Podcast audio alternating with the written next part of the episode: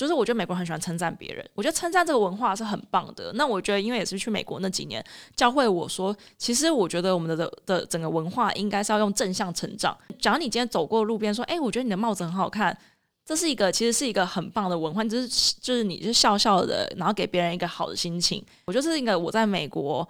自己觉得你要说印象最深，但它其实是好像是一个很皮毛的事情。可是如果你说我离开美国最怀念的，其实是像这种。他们因为就是不私心的去称赞别人，反而让每个人都觉得自己是很棒的存在。你的人生会从事什么工作？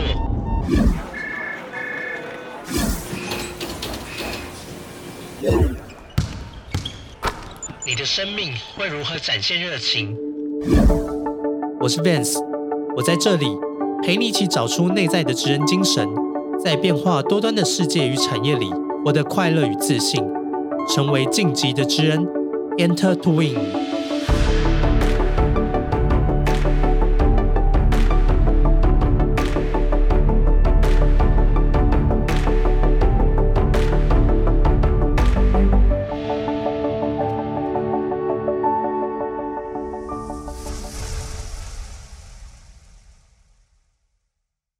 欢迎回到晋级的职人 Enter to Win，我是维生教育的顾问 Vance，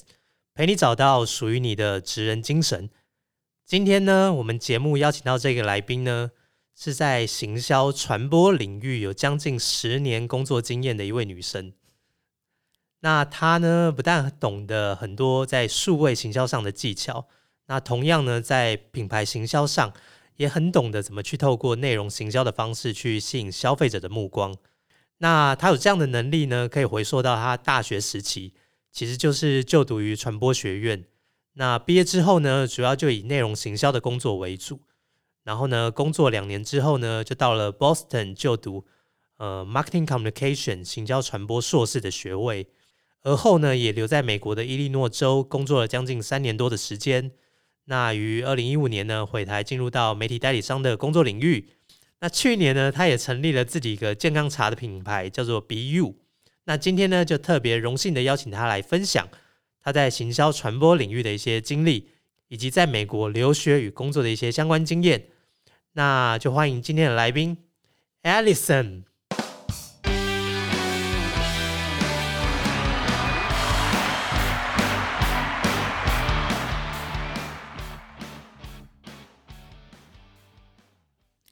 大家好，我是 Alison。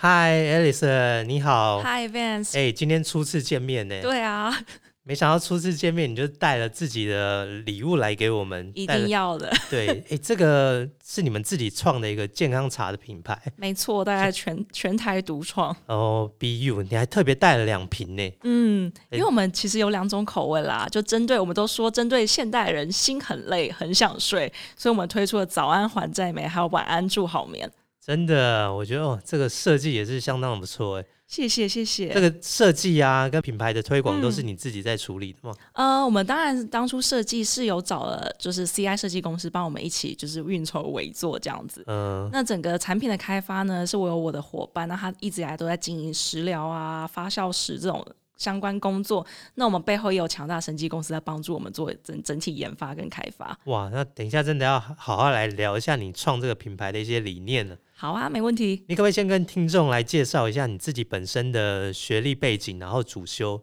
好，然后还有目前在从事的这个品牌的这个事业。好，没问题。那我自己其实呢，我是从很早就一直想要念传播行销这个领域，所以我大学呢没有意外就念了中正的大传系。那毕业后呢，我其实在对，就我做了广告几年后，我决定到美国去进修。那那时候就选择了 IMC，就是呃整合媒体行销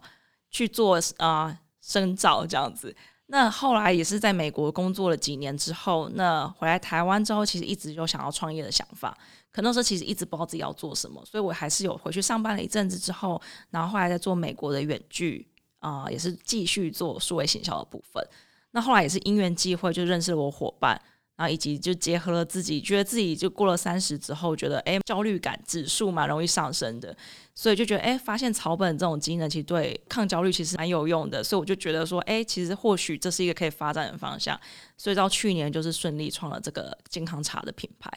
哇，我觉得蛮有意思的，就是以你这个过往的经验呢，主要就是以大众传播，然后加上你在国外修的这个是你刚才讲的是 IMC 嘛？对，没错。Integrated Marketing Communication，对，等下也可以说明一下这个学程在学些什么内容。好，所以你就创了这个品牌叫 BU。嗯，哎，这个品牌你当初是有什么样的想法取这个名字啊？有什么理念吗？其实是呃，其实我觉得这品牌很好笑。是当然，我觉得在大家在看到这个品牌 B I Y O U 的时候，其实一般来讲也也可能会念 By You。那的确，它也是从呃 Bio Bio 就 Biotechnology 就是生物科技的简写。哦，那加上其实中间的对 Y 跟 U 大写，是因为我自己的 last name 的英文是我的英文姓氏是 U Y U。对，所以我就说这个应该是蛮蛮自恋的开始。然后再来，只是说，因为我们希望大家念 be you，是因为我们也希望传达一个 be yourself，就做你自己，be you 这样的概念。所以品牌整个其实想要传达 be true，be well，be you。然后我们也希望大家在台湾硬钉文化下，我们希望大家，哎，其实我们不需要追求完美，我们只希望你好好的，就是 be well。所以我们的品牌 slogan 就是 be true，be well，be you。哎，了解。那这个其实在定位是一种健康茶的一个概念嘛，对不对？你们当初在成立这个品牌的时候，有特别想要解决啊现代人什么样的问题？其实我们是发现，嗯，我自己就是经历了三十岁之后，我觉得，哎，有感于就是我们其实很常会想要符合社会的期待，然后去盯出大家喜欢的样子。可是我们常常很很容易忘记问自己，今天的自己好吗？所以常常面对于很多压力跟社会期待的时候，其实我们可能会选择用吃，然后用硬盯的方式，然后说喝咖啡因啦，呃，喝能量饮料啦，或是呃。大吃呃，可能呃维他命这样好了，然后去让自己盯出一个呃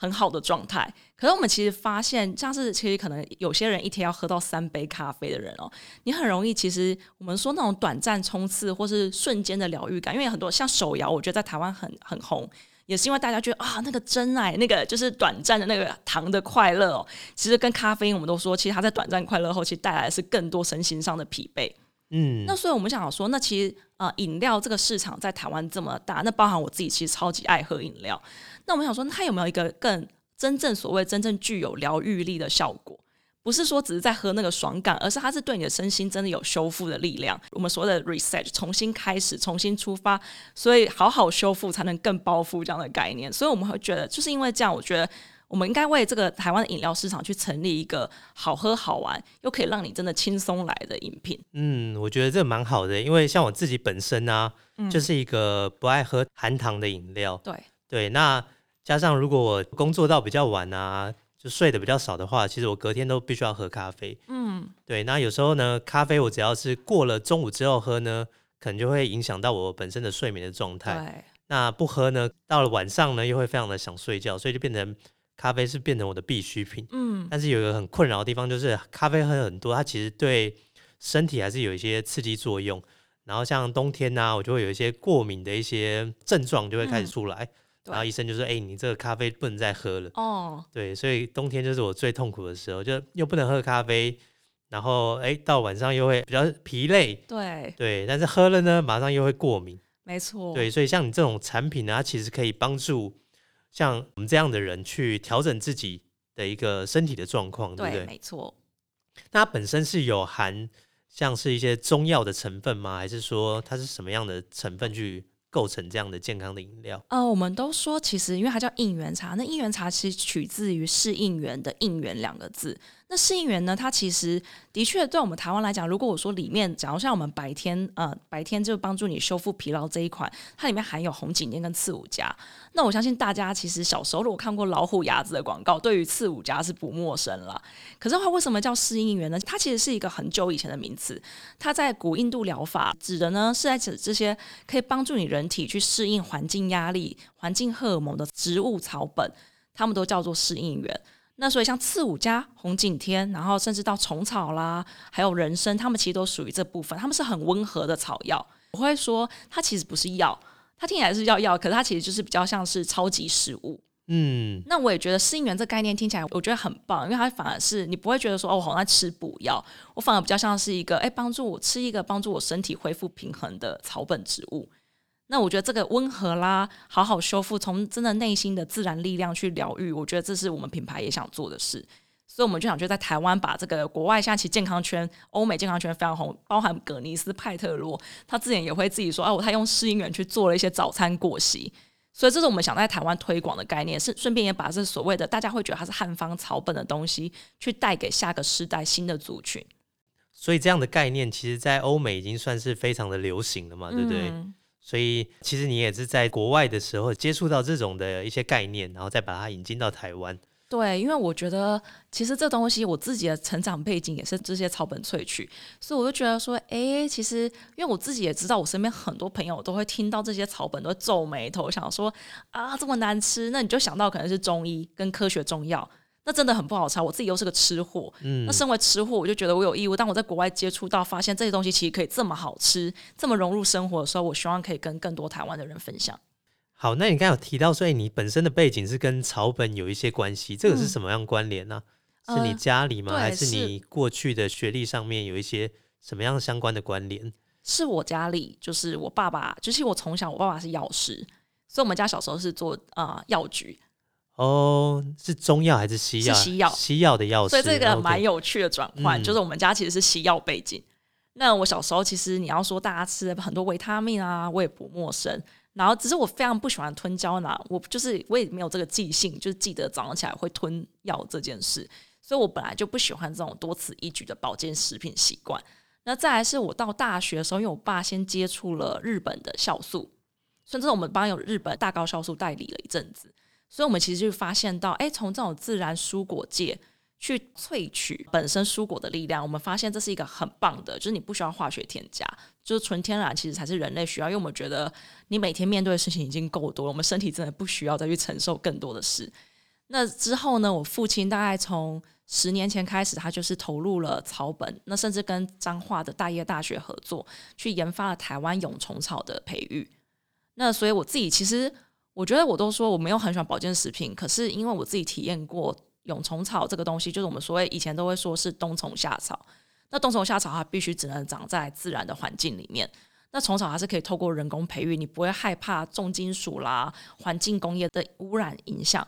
那我自己就觉得说，哎，有一次我感冒，我就觉得说身体有点不太舒服的时候，喝了虫草的萃取液，因为其实台湾大家都知道这种养生液啊，其实也是有点像韩国欧巴们现在很流行那种人参饮。对，那我我喝了之后，我就觉得，嗯，口味是 OK，可是就那会感感受到那个带来舒服的舒畅的效果。只是我就会觉得，但这个东西我也很想介绍给我朋友。其实我介绍给我朋友蛮多的，但我的朋友们就是会把它当成一个很勉强的状况下才去喝它。那我就觉得啊，真的很蛮想要改变这个情况。所以我的背景是来自于这样。那我也很想要，就是把好的东西自己感受过的，然后自己也喜欢的。然后用更多不同的剂型去融入大家的生活。嗯，那像你自己本身创造这个品牌啊，你在这个品牌上面你自己负责的职务啊，或者工作内容上面，大概有哪几块？其实我们公司好小，哦，就是我们现在大概只有我，然后还有我另外一个就跟我一起创业的伙伴。那我自己的话是比较负责整个品牌的定位啦，就是跟外界的人就是做一个沟通这样的角色。那其实，但因为我自己是数位行销的背景嘛，我自己就是做行销出身的，所以到现在，因为我还没有真的就是去雇佣员工，所以我都说我自己校长兼庄中。其实老师说我的 social 啊，然后到现在，其实之前找了设计公司帮忙，可是之后的视觉都是我自己，文宣也都是我自己做。嗯，对，所以大概就真的是自己亲力亲为啦。不过我也是想要在今年上半年找一个人进来帮我做数位行销的部分，所以我可以更专注于营运。像你这样过往的背景啊，都是在这种行销传播的领域，然后对于数位行销啊，或者是内容的部分，其实都有蛮长的资历。那你觉得对你来说，行销传播是什么？我觉得是一个大家都觉得门槛很低，嗯，可是我觉得它是一个很深的学问。我其实觉得行销传播是这个社会必须要有的。我们都知道。传播是这个社会，不管你是政府对民人民的传的传播教育，这都是不可或缺的。甚至我们也说，很多节庆也都是广告的人制造出来的。那所以我觉得这是一个不可或缺。但我其实我自己觉得，呃，我在行销产业这么久，我也觉得很多人觉得行销就是我也可以嘴上一两句，因为我也懂，就是我大家都知道我怎么卖东西。可是我自己觉得，它其实是一个门槛低，但或许你需要很长期的一些。累积经验，去真的去做出好的行销这件事。那他有时候可能也是有一点你天生对于消费者消费市场的了解度，就是我觉得这是有点敏锐度。就是我们会说有些人天生呃，我们说理工脑，然后他天生数学分析能力很好，这是他天生的。我觉得行销其实也部部分带有这样子的作用在。所以你现在其实，在蛮多的经验在数位行销上面嘛，嗯，包含像 Google 广告啊，一些关键字啊，对不对？对。其实刚才在访谈前也有稍微跟你咨询了一下，我们自己在下 Google 广告上面，哎，有什么样的问题，你也给了我很好的建议。谢谢。那你觉得目前在这份工作上啊，你觉得最吸引你、最有趣的地方是在哪里？然后最有挑战的部分又是在哪里？我觉得最有趣的地方是在于，因为我之前可能也有做过不同的客户，我的客户其实各行各业都有。那我觉得最有趣的地方是，因为我自己其实非常喜欢消费性食品，那我自己说我自己是个吃货，所以我觉得最有趣的是，你可以好像把你几，就是你整个人生，就是过去十年的工作经验，然后汇集在自己的一个理想的品牌上面，所以我觉得这是很有趣，所以我很长其实我就是会觉得，像我那一天在重新整理我们公司的品牌的核心价值啦，怎么跟消费者沟通啊，我也是一。一瞬间写一写就凌晨五点，你好像也觉得不觉得累，因为就觉得是，就我就说我还没有，我就没有结婚，没有还没生小孩，可是我就觉得我可以切确切感受到，就是父母生孩子，你就这真的是你的孩子啊，这种感觉，你对他再怎么辛苦，你都不觉得累。那可是我觉得挑战的部分，就我相信也是跟我都说跟孩子教育一样，这孩子教育你很爱他，但你也觉得天下教小孩是好挑战的一件事情。所以挑战的部分是，我觉得好有趣的是，我都说。我每次帮别人，像刚刚可能帮 fans 看一下他们广告账户，我就觉得哦，看别人都好容易哦。可是真的很容易在你自己做的时候，你会觉得你有好多盲点哦。就是我反而会因为有点追求完美，而有时候会让自己在做自己的品牌时候绑手绑脚的。嗯，所以这是我自己我觉得我要试着去学习跳脱出自己的，就是反而没有办法用很旁观者的方式去看待自己的品牌。对啊，所以你现在除了这个品牌之外，你还有一些。兼职在做这个数位行销顾问的角色，对不对？对，鸡蛋不要放在同一个篮子里面。对啊，这个其实也是在引用你过去的一些相关的经验跟资历。嗯，好，那其实我觉得跟你在美国留学时期啊，还有在美国留学之后在那边工作的一些工作经验有相当大的关系。你可不可以聊一下你当初在美国是就读哪间学校，然后什么样的科系？我是就读美国波士顿的爱默生学院，然后科系就是刚刚前面可能有提到的，就是 IMC Integrated Marketing Communication。那这科系现在好像在 Emerson 现在已经没有这个科系，因为随随着时代改变。那那时候我选择 IMC 其实是因为，呃，我当初其实大学毕业后，然后到在广告公司上班一阵子，我是想要念纯广告，所以我是只只想申请 Advertising 这样子。主要有哪些课程呢？会叫 IMC，其实就是因为它是 Integrated Marketing Communication，所以其实它其实综合了我们所谓在传播行销上的各个啊领域跟角度。那其实那时候，因为我去读书的时候是二零一零年，那时候其实算是一个数位行销刚起来的时代，所以我们学校其实除了在传统的像一般你可以想得到的呃创意发想啦，然后到品牌学啦，然后到最后的数位行销，其实我们是 e-commerce 部分，我们学校也都有教。所以我觉得，其实这种 IMC 的课程，其实让你进去，你今天不管想成为公关人才，或是你想成为啊文案奇才，或者是你想跟新的时代、新的媒体接轨，我觉得它都是一个你进去之后，你才就是可以去选择，透过不同课程的搭配，去选择出你自己未来想要的样子。所以，包含刚才你提到的，像是数位行销这一块，也是在这个 program 里面也有学到的一个课程吗？对，没错。了解。那你当初怎么会想要选择这些学校跟科系啊？科系的话，是因为我之前就我毕业后第一份工作的总监就是建议我说：“哎，人生不需要把自己的路画的这么窄，因为永远不知道十年后这个世界会发生什么事。”所以他是建议我说：“我知道你很喜欢广告，但是或许不一定只要学广告，你去念 IMC，因为他自己是西北 IMC 毕业，他觉得我现在还会在广告界做的这么好，所以他觉得带着一个比较宽广的心去接受不同东西，的人生会走得更广。所以那时候我是先用系。”才去选校，嗯，那系的话，其实那时候我是啊零九年申请的嘛，零八零九那时候的话，IMC 只有西北，然后 NYU 的在职进修学院，然后跟 Emerson，就这这三个学校。那我同时间其实也有申请所谓其他学校会可能会挂 marketing communication，所以我有申请其他这这些学校。所以其实后来最后我申请上的是南加大的 marketing communication 跟 Emerson 的 IMC。哇，那你要怎么选择啊？当非常难选。其实我还有去 PTT 剖过文章，PT 可能时代有点久远，不知道现在听众就是知不知道。不过那时候现在还有，还是有，还是很好的工具。我真的有去 PTT 就剖说我该怎么选，而且你知道是一个是东岸，一个是极东岸，一个是极西岸，然后文化非常不不一样。那我只是那时候很好笑，因为其实我啊去美国念书前没有去过美国。所以我只用我自己就是对于美国的幻想，就看美剧啊、电影啊，对于波士顿还有啊加州的一个呃印象，然后去选校。那我就觉得说，哈，我好像没有办法当很辣的海滩女孩。那我觉得我自己好像比较偏英伦系一点。那我就去波士顿好了。波士顿毕竟是全美就是最早，然后最像英国的地方，所以我就选了就是 Emerson College。真的，我觉得 Boston 也是一个非常漂亮的城市，然后。大家对他的印象也是，呃，人文素养非常高，不管在那边求学啊、工作，然后很多名校也都是位于在 Boston 嘛，所以其实，在那边生活应该是蛮舒适的哦。对，它是一个好小的城市，其实我们都说 Boston 非常小，可是它就是因为小，所以你会觉得在那里生活好像，而且我觉得很棒的是，对于留学生来讲，因为 Boston 它是一个，就像刚刚 Vance 提到，它是很多学校都在那边，所以大家你不会觉得自己是一个局外人。你会觉得你在那边，你没有一个觉得哦天啊，我来到一个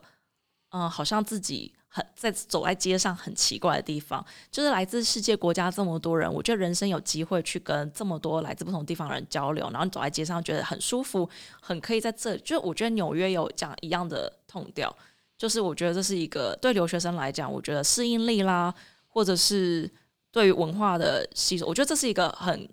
像有点像健达出奇蛋，就是你的三个愿望一次满足，可以接触到不同，然后又觉得自己不会要花很多时间去适应，很重要。那你在 Boston 有没有好好吃海鲜，还是吃龙虾？大吃啊，因为龙虾真的太便宜了。哦，你们是去超市买，还是去餐厅吃啊？我们其实呢去餐厅吃，因为 其实餐厅真的很便宜。然后再来是我其实刚到 Boston 的时候，我其实厨艺不精啦，而且我其实很怕杀生，所以你要叫我去把龙虾煮。其实我把它烫熟，你会对超怕。那餐厅在你的面前当面把龙虾烫熟，这样可以吗？嗯，他不，就我不会接受他在我面前烫熟，就是端上来是熟的，可以这样子。对啊，然后所以我们那时候就是真的很便宜，所以回来台湾之后，现在流行波士顿龙虾，我们都觉得嗯，好险我之前吃很多了。好像还有生蚝嘛，对，oyster，对对？他们还有 oyster time，是不是吃到饱？是不是？没错，海鲜非常文明。没错。那你在这个学校毕业之后啊，你就开始在美国开始找工作吗？嗯，当初在美国求职有没有遇到什么样的辛苦的地方啊？我觉得，因为我是做行销的，那其实我觉得行销呢，它其实在这个行业上，它其实非常重视你对于当地的文化跟语言了不了解。那其实我也不是在美国长大，那甚至我是在台湾念完大学之后才出国念研究所的。让我自己也是很好笑，是因为我之前其实我是个很容易讲英文、非常容易紧张的人。对我来讲，我觉得最痛苦的就是天呐！而且甚至其实你在研究生，你就是读书就好，你可能真的要用到英文绘画，我觉得职场跟生活是两件事。我之前在出国办诶那个留学签证的时候，还被 A I T 说：“哎，你英文这样子，因为我很紧张，别人讲英文太紧张，我就一片空白。”然后就会说，我还被呛过说：“哎，你这个状态。”我还要送你去留学吗？对，就造怀疑我的考试造假这样子。其实我有这个经历，其实让我去找工作的时候，我是很紧张的，因为我会觉得说：天啊，要是我今天面试，他也丢出我不懂的问题怎么办？所以我觉得最难的其实就是在于你要怎么克服自己原本对于自己语言条件的没有自信，然后到说，那我都已经这么语言没有自信了，我要怎么在一个这么重视语言跟文化的产业找到工作？所以我觉得的确对我来讲是找工作绝对是一个成长的开始，成长的开始，对。嗯，那你刚刚有说到啊，其实在美国求职，尤其在行销这一块的领域，非常重视对这个美国文化的了解跟语言的表达，因为行销其实不外乎就是要很多的沟通嘛。嗯，然后包含你自己的语言能力能不能去表达你自己，他就会想着，如果你未来进入到公司之后，你有没有办法把公司的一些特色啊，或者一些产品。可以很明确的去传递给市场。是。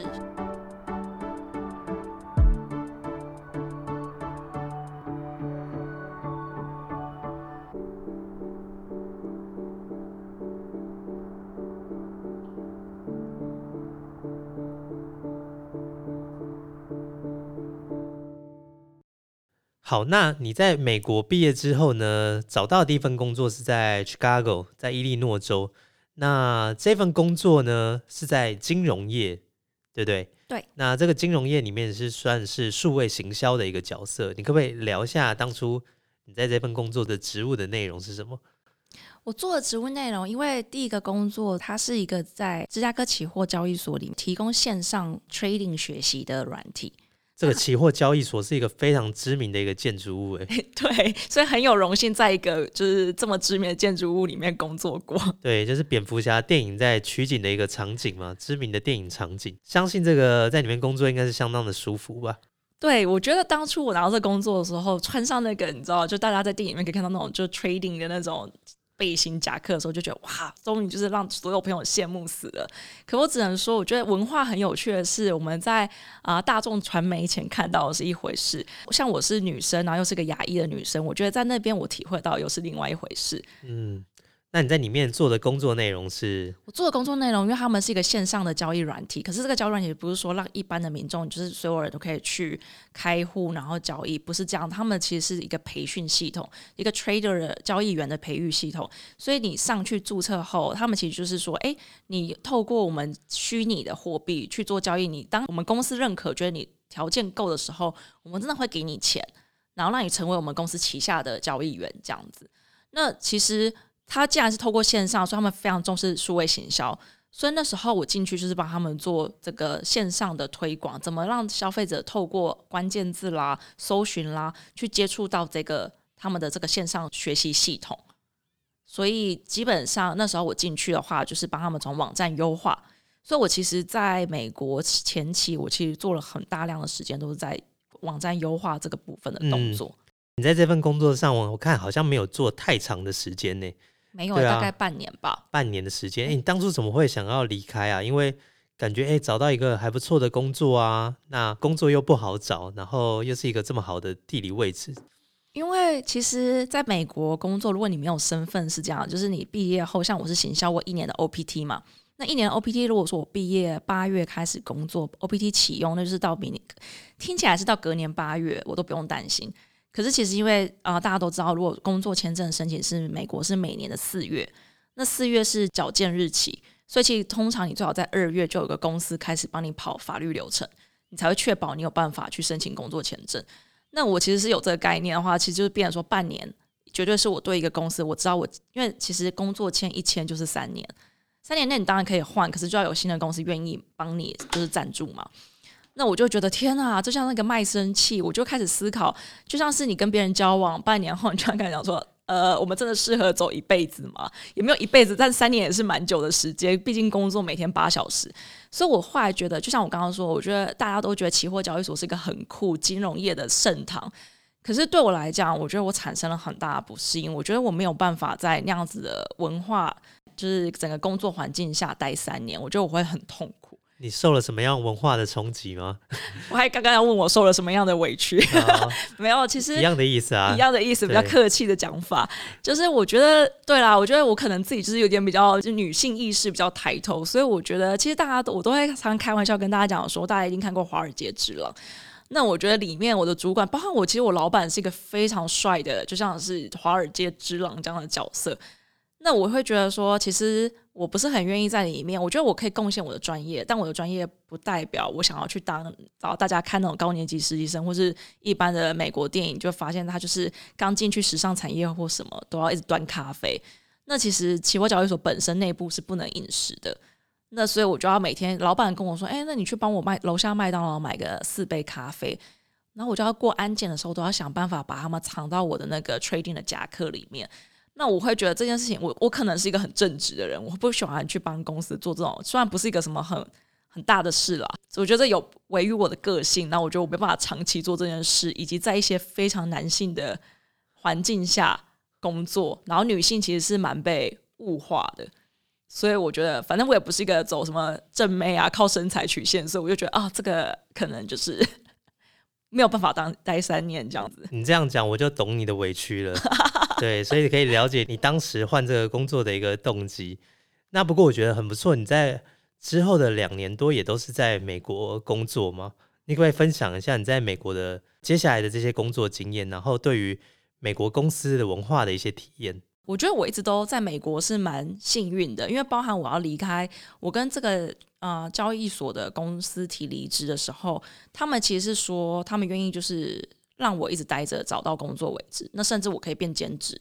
就让我有去找工作的时间。所以我其实就是一个呃一边有领钱，然后一边就在找自己的真爱这样子。然后我就其实我跨了很多领域，我中间也做过房地产，然后也做过。就是去一般杂志面试过，那最后我其实找到了一个很特别的产业，它也是一个数位的，然后它提供的服务是媒合服务。那它自己本身就是在呃 Match.com 集团下面，那所以它其实就很像是，它是帮一般我们用交友软体可能是帮人媒合，那我们这个公司它媒合的是 homeowner，就是有家的人跟装潢水电工这样的角色。那你觉得这个公司会害了你啊？是看中你什么样的特别的技能，或者是有什么个人的优势吗？其实我在面试上的时候，我讲他有问过我说：“哎，你就是为什么会想要待在美国？”我都讲了一个非常陈腔滥调的答案。嗯，我讲了哦，因为美国梦。哇，我真的是真的因此被录取没有啦？哦，可能开玩笑的。美国人很吃这一套，很很吃吧？对。但是我觉得是因为我跟我那时候的 CEO，我觉得我们有点惺惺相惜。其实。我像我说的，其实我在离开，就包含最早刚刚前面 Vance 问的是说，哎，我就是找工作遇到的挑战，我就像我说文化跟语言嘛，那我是个容易紧张的个性，所以我觉得是因为我在前期这半年找工作的时候换了很多角色，我奠定出我自己知道怎么用我行销的专长去包装我自己，所以我已经练就了一套面试的技巧，就自己独有的，对，所以我觉得那是因为我在面试，其实我都会后期我都会说我是去卖心。所以，如果你买了我的心，你就免费得到我的脑袋。就美国最爱在特价说 buy one get one free，所以我就说，就是如果你就是 get my heart，就是 get my brain for free。所以我都用这一套去，就是去 sell 我自己。所以你进入到这个公司，你也是主要在做内容行销嘛？对，content marketing 就很符合你这个有的这个特别的技能。嗯，也是蛮，就是像我刚刚说，我跟我主管，就是跟我那时候老板惺惺相惜的部分，是他自己也是广告业出身的。所以他知道我自己之前一直来都想做，就是在广告里面的呃文案，就写内容、写文章的这个角色。所以当他其他其实给了我非常多的，我觉得他对我这个外国人是蛮有，他很愿意去辅导我，包含他跟我说他自己其实也是写 writing 出身的，所以他就某一年他就跟我说公司要做一个像那时候就是 BuzzFeed 非常红，就是内容农场开始的时候，他说公司因为要面对消费者，面对 homeowner 这群，我们也想要写很多这种。就是像内容农场的文章，他说：“我觉得你是有创意的人，那你先去 Amazon 买几本 writing 的书。” 他开书单给我，他说：“那你就开始帮公司写部落格吧。”那我就说：“什么如此渺小的我，居然要帮美国人的公司写就是内容农场的文章？”我也是觉得非常不可思议。不过真的是因为他给了我这个机会，所以我就是其实我那时候写了文章，是一年累积了大概二十万的点阅率。我觉得真的很不可思议，就是以美国人的公司，理论上应该会请美国当地人来写这个内容的文章嘛？对，然后他愿意就是请一个这个亚洲人来写他们公司的一些部落格的内容，也是蛮蛮特别的哦。真的，而且那时候英文都还讲不好，我觉得 就是真的只能说就是美国梦吧。对啊，因为通常我们的理解是美国比较喜欢用亚洲人去做这种比较技术性的一个。工作，嗯，对，那你自己后来在这份工作上面，呃，你写了这么多文章，你有感觉到哎非常有乐趣吗？还是说你后来有什么新的想法？其实我觉得蛮有乐趣的，是因为的确他公司后来还是找了一个当地人，然后去管理整个内容行销这部分的工作，包含 social 的，刚好也是那时候 Facebook、IG 开始起来。所以我变成说，我觉得那个我主管他也蛮辛苦的。他变成说，他那时候这个 content 的人，他要去 review 我的文章，他变成我的那个 writing center。所以我也是透过他，就是在去精进我的 writing skill。不过呢，我觉得久了，是因为我觉得其实你就像刚刚 Vance 讲的很好，亚裔人虽然说我当初 CEO 给了我这样的机会，可是我会思考到的是说，那我真的有办法靠这个？在美国变成一个主管的位置吗？我有办法靠内容想变主管吗？其实，就算我觉得写就是写内容非常好玩，那时候我们都会一点，我自己也非常喜欢设计，所以说我写的内容都会是哦，六个设计方法让你的小厕所看起来变很大，就这种我真是很喜欢写。可是我觉得写久了，你会觉得我不知道我下一步在哪里。那当你思考这一步的时候，我会，我其实后来我就发现，我必须要去跟公司找出一个我未来不管在这个公司或是去别的公司，我都可以往上跳的职位。所以其实在这个公司同时，现在做内容的同时，我一直也都在做关键字广告。所以我发现，其实其实关键是广告就是结合了创意跟数据分析能力。那我觉得数据分析这件事啊，你只要这个 title 有 data analyst，你的年薪就会上涨很多。所以我就其实后来我是跟公司争取了，就我要转到专做就是数据这部分。所以就是比较偏 digital marketing 的这一块，也就是你近几年来的职业，大部分都是比较 focus 在这一块的领域吗？对，就是俗称台湾会说广告投手跟数据分析的结合。对，这个也是目前在台湾非常热门的一个职缺，然后感觉在产业上面的职缺也非常的多，然后企业也非常的缺人。嗯，对，所以我觉得这一块也是。呃，现在年轻人蛮值得投入的一个领域，也算是不管你是在国外啊，或者在台湾，都是一个比较容易求得职务的一个领域。嗯，那你自己在美国工作三年多，你对美国文化的有什么样不同的体验呢？其实我自己啊，都觉得我很喜欢美国工作的一个部分是，你好像不需要花太多时间跟同事培养感情。我是说，美国公司还是很好玩，就是你可以，就是大家还是会早上在茶水间遇到，一定要闲聊几句。那我自己比较难的是，我自己在伊利诺，那大家其实就是非常喜欢看球赛，所以我自己比较难的是，因为我办公室曾经有一度只剩下我一个女生。就那时候大概十个人，就我一个女生。然后这公司有个母公司给我们一个奖杯，是玩 fantasy football，然后我都会被逼在里面，然后我都乱玩一通。然后但是我还是要玩，所以我觉得你还是必须要去融合这个文化。但我觉得跟嗯我自己在台湾工作，我觉得比较不一样的部分是，我觉得台湾的公司很喜欢把大家绑在一起，嗯，然后会制造很多哎，我们都是 we are family 这种感觉。那我觉得美国，觉得这种我会觉得说，我我一直以来都是一个比较觉得说，我想做我就会去做的人，所以我会觉得像美国是，它就是可能是有个游戏室，它有一个呃，他会告诉你今天就是为了要 team building，那我就会去。可是其他时间你好像下班后，大家就是同事们都是各过各的生活，我觉得这对我来讲其实是蛮轻松的一件事。对，听你这样讲啊，在美国公司，我觉得好像大家在职场上面都会有一个概念，就是呃，雇主雇佣员工。就是来帮公司做事的嘛，所以其实条件是非常平等，雇主跟员工非常平等。然后我付你多少钱做多少事情，然后我给你这个环境，你可以在我的环境里面去工作啊，甚至在工作期间可以休息，这个都没有问题。但是在私底下的私生活，他就不会要求大家有太多的互动跟太多的交集。那我看很多美国人，他们也是，如果很早做完自己的事情，就很早就可以下班。对，蛮弹性的。其实美国有时候很容易塞车嘛，就是如果你从你住郊区，然后你要到哪边工作的时候，所以像那时候我们公司表定是九点上班到五点下班，超短的，九点到五点。可是像我主管他就是因为他觉得他家会塞车，所以他都是每天早上七点到公司，然后他三四点就走了。真的，你要说美国是个责任制，你就是用你自己个人的时间去规划你可以工作的时间。可是坦白讲，回来之后，我觉得台湾的劳工权益是蛮上涨的。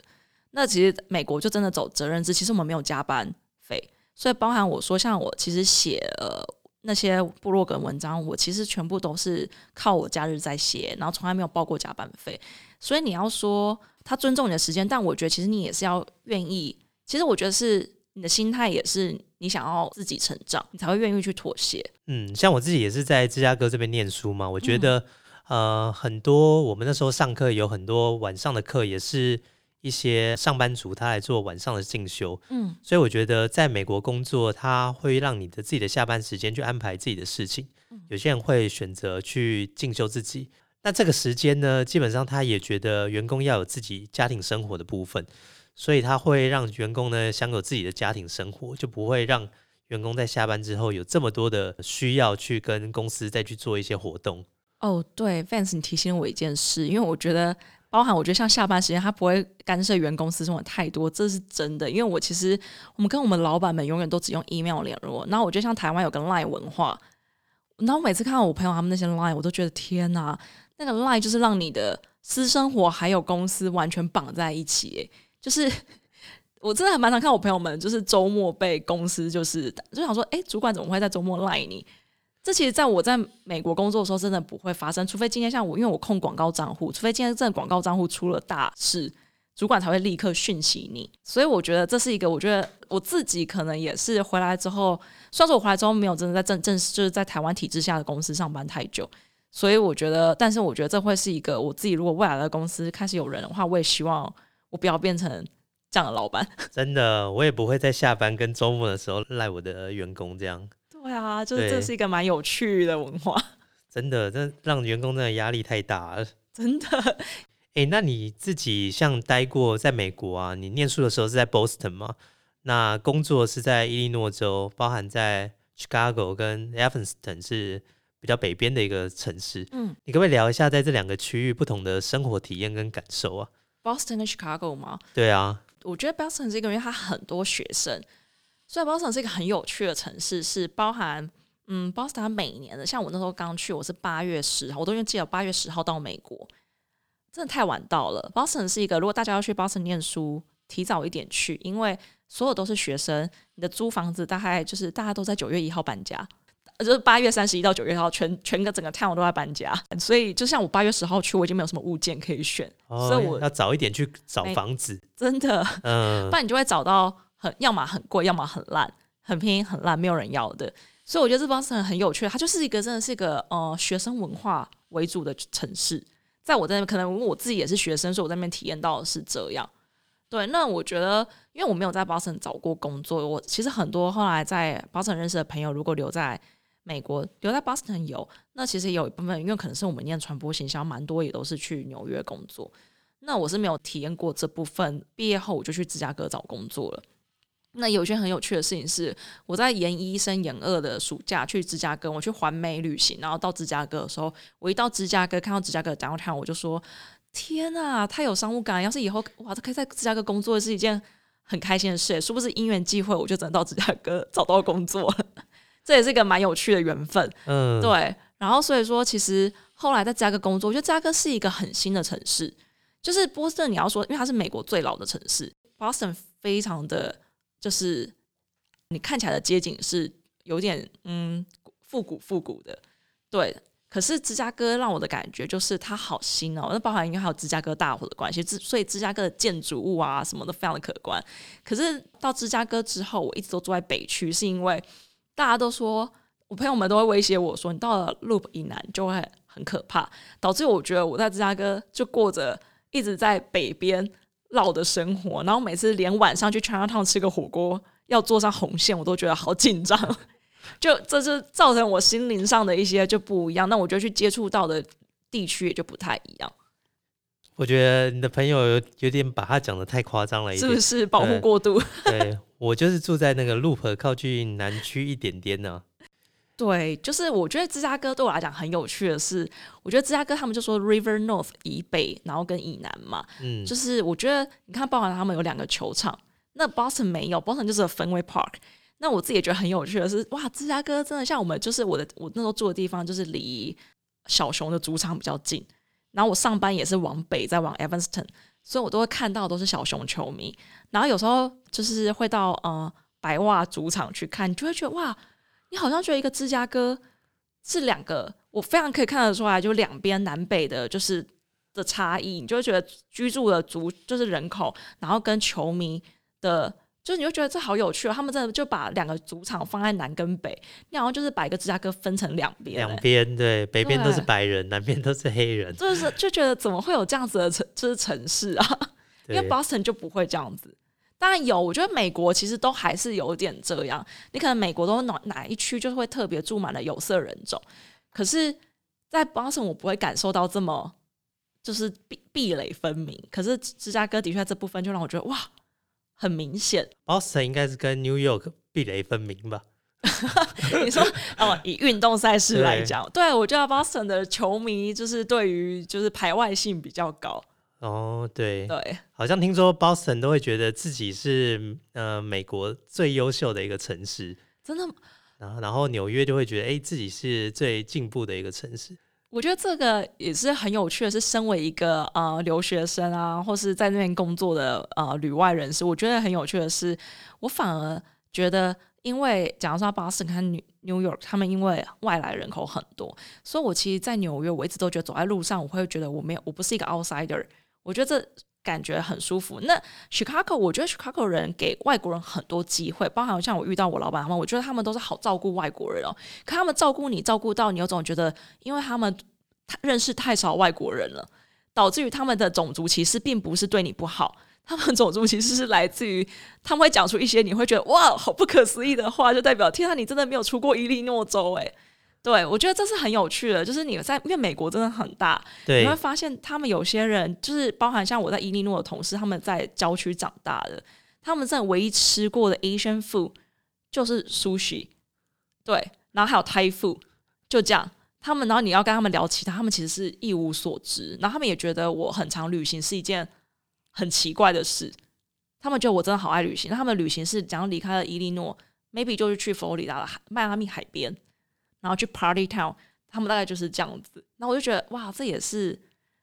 这你知道，大家在说种族歧视是其实不一定。我觉得有时候那个就不是他不是真的一定要伤害你，而是他反而在过度保护你一下，你会觉得天啊，你真的好把我当成外国人哦。真的，真的是蛮有趣的。那你有没有发生过印象最深的一件事？在美国生活的过程中，我觉得在美国整个都是一个蛮有趣的经验。我觉得包含我觉，我觉得因为我其实是蛮喜欢美国人。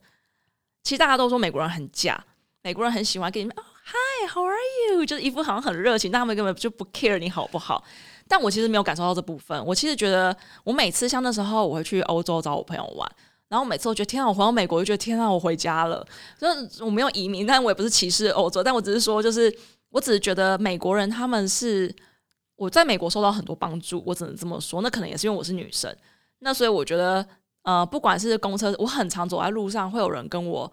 用很友善的方式讲话。就是我觉得美国很喜欢称赞别人，我觉得称赞这个文化是很棒的。那我觉得，因为也是去美国那几年，教会我说，其实我觉得我们的的的整个文化应该是要用正向成长。假如你今天走过路边说，哎，我觉得你的帽子很好看，这是一个其实是一个很棒的文化，就是就是你是笑笑的，然后给别人一个好的心情。我觉得是一个我在美国自己觉得你要说印象最深，但它其实是好像是一个很皮毛的事情。可是如果你说我离开美国最怀念的，其实是像这种他们因为就是。不私心的去称赞别人，反而让每个人都觉得自己是很棒的存在。嗯，这样听起来像是文化对你的一些影响嘛？对，那除了文化上面啊，那你觉得在美国留学以及海外的这样经验，对你在能力培养上面，还有在职涯上面改变你最多的地方是什么？我觉得应该是说，呃，如果我今天没有在美国尝试留下来工作的话，今天的我可能不是今天的我。这样讲很奇怪，但是就是因为我其实去美国留学的时候，我是的确是有一点事，因为我从小就有想要去国外就是念书这件事，但我一直觉得做广告的人，其实或许我只是念完去增长一下见闻，我就立刻毕业。我其实那时候连 OPT 都没有考虑，我就想回台湾。那我觉得当然是一些缘分，让我就是哎试着在美国找工作。那找了之后，我才发现，当我那时候我接触到了，老实说，在台湾我根本没有想过新创公司啊，新创这些词可能也真的是一二年之后才很蓬勃的出现吧。那我很幸运是我在美国就是接触了这么多新创公司，然后接触了这么多数位的部分。我觉得美国新创让我了解到说，其实改变这个社会，你真的是有这个能力去做的。就算不是说要叫你今天成为一个超大的公司，而是你只能提供出一个产品，提供出一种新型的服务，你都是有办法帮助到别人，然后去完成一些你或许以前你受惠于别人，而你现在想回馈于社会的事。我觉得这是我最大的启发。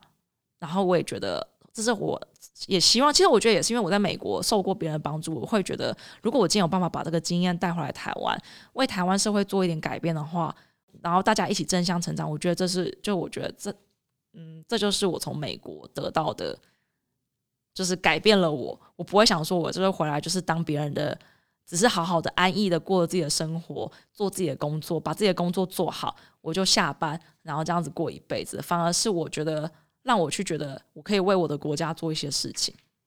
像我自己在美国啊，也有遇到一些呃，比方说创业的啊，或者是自己成立这种非营利组织，在里面工作，然后服务大众的。我觉得这些人他们在很年轻的时候都蛮清楚自己知道要做些什么事情，然后他们可以观察到社会上有哪一些问题。那这问题它可能只是一个小小的问题，但是他就有心想要成立一个机构，然后专门去解决这样的问题。所以我觉得，其实美国人在工作上面，或者是在事业上面呢，他们其实都很有一个自己的想法，然后觉得小小的问题，但是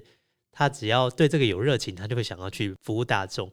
我觉得可能也是，就是社会气氛跟结构，他们不管从政府啊、社会配套、家庭教育，我觉得他们都是很鼓励大家去做自己。就是他们觉得勇于追梦这件事，他们不会觉得只是口号，嗯，他们觉得可能 maybe 他们社会跟前辈都让他们觉得这是一个可以真正实践的事。那我自己其实，在前年吧，我参加一个 Google 的会谈，然后那里面有台大就是在嗯，算是新创辅导的教授，我觉得他分享了一个，我觉得其实我现在在做的事虽然跟教育没有关系，可是我自己其实。反而会想要对，就是未来的后辈们会觉得，天啊！我觉得大家如果有机会，我真的很希望，就是台湾教育这件事情可以被改变。因为包含那个教授，他就说，呃，台大之前就是有一群研究生，他们创创造了就是 3D printer 这件事，然后得奖。那他们其实就是因为寒假没有回家，他们就在研究，就是宿舍里面搞了这件事。那他就说，可是如果今天他们回家，在家里，在一一天到晚在房间里面弄这些。他们可能会被他们的家长说：“啊，喜在冲下，就是你在干什么？就花这个时间不去不去干嘛？不去读书，不去找个工读，在这边做些密加无为不为这样子。”嗯，他就说：“其实或许他回家之后反而会被扼杀了这些创意，然后你会被觉得，嗯，他讲一个很好是，我觉得我们的社会很求不要这么特立独行，去做大家都爱做的事就好了。你就是不要这样这么出风头啊啊！大家都这样做，你就这样做就好。我觉得因为这样子。”让我们就是说，我们习惯当羊群，就是一群。你不要当黑羊，就是做你，你就好好的做你的白羊，你就在这个羊群里面好好的生活过一辈子，有什么不好？我觉得这好像是的确。我回想起来，我的成长过程，或许我觉得我爸妈对我们已经蛮西化教育了。只是我觉得大家好像还是会有点不希望自己的小孩太太奇怪，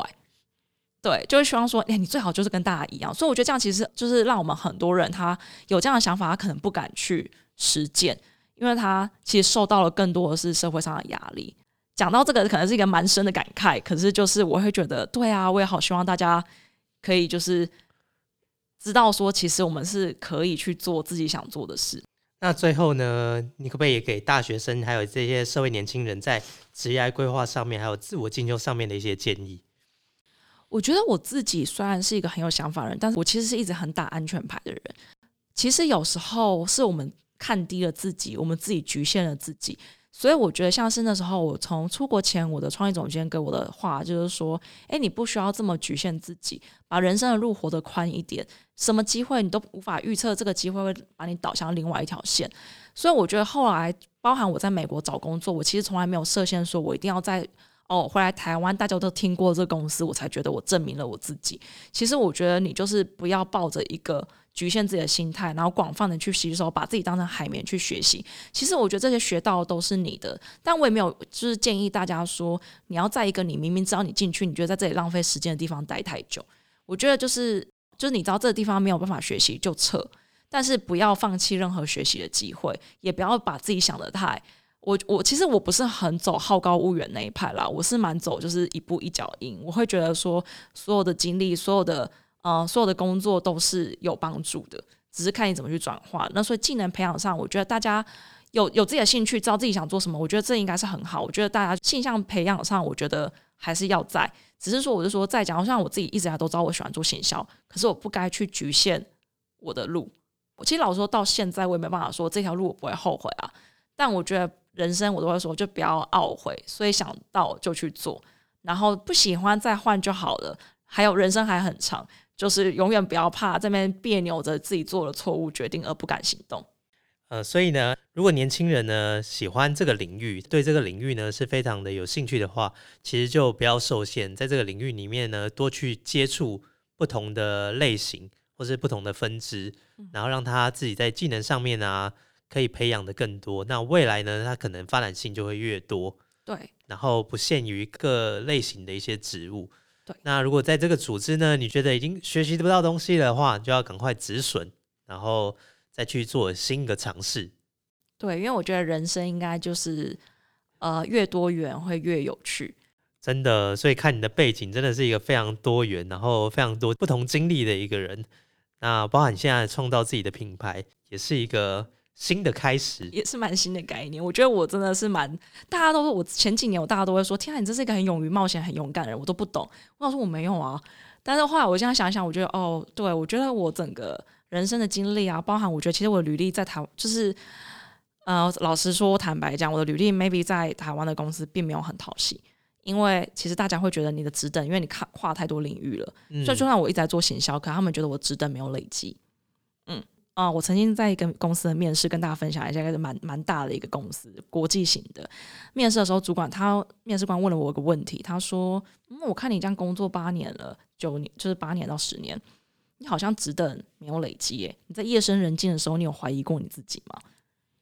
我觉得这问题问的有一点粗鲁，但是我觉得没有关系，就是或许他只是扮黑脸。但我觉得，我就说我我其实觉得蛮讶异的。我说我没有觉得后悔过。我觉得我不知道我的朋友们会不会觉得，诶 a l i c e 你怎么今天好像就是不是做到一个什么很厉害的主管的职位？但我说，可是这一路走来，我接触过这么不同产业，假如说我甚至接触过台湾的中小企业，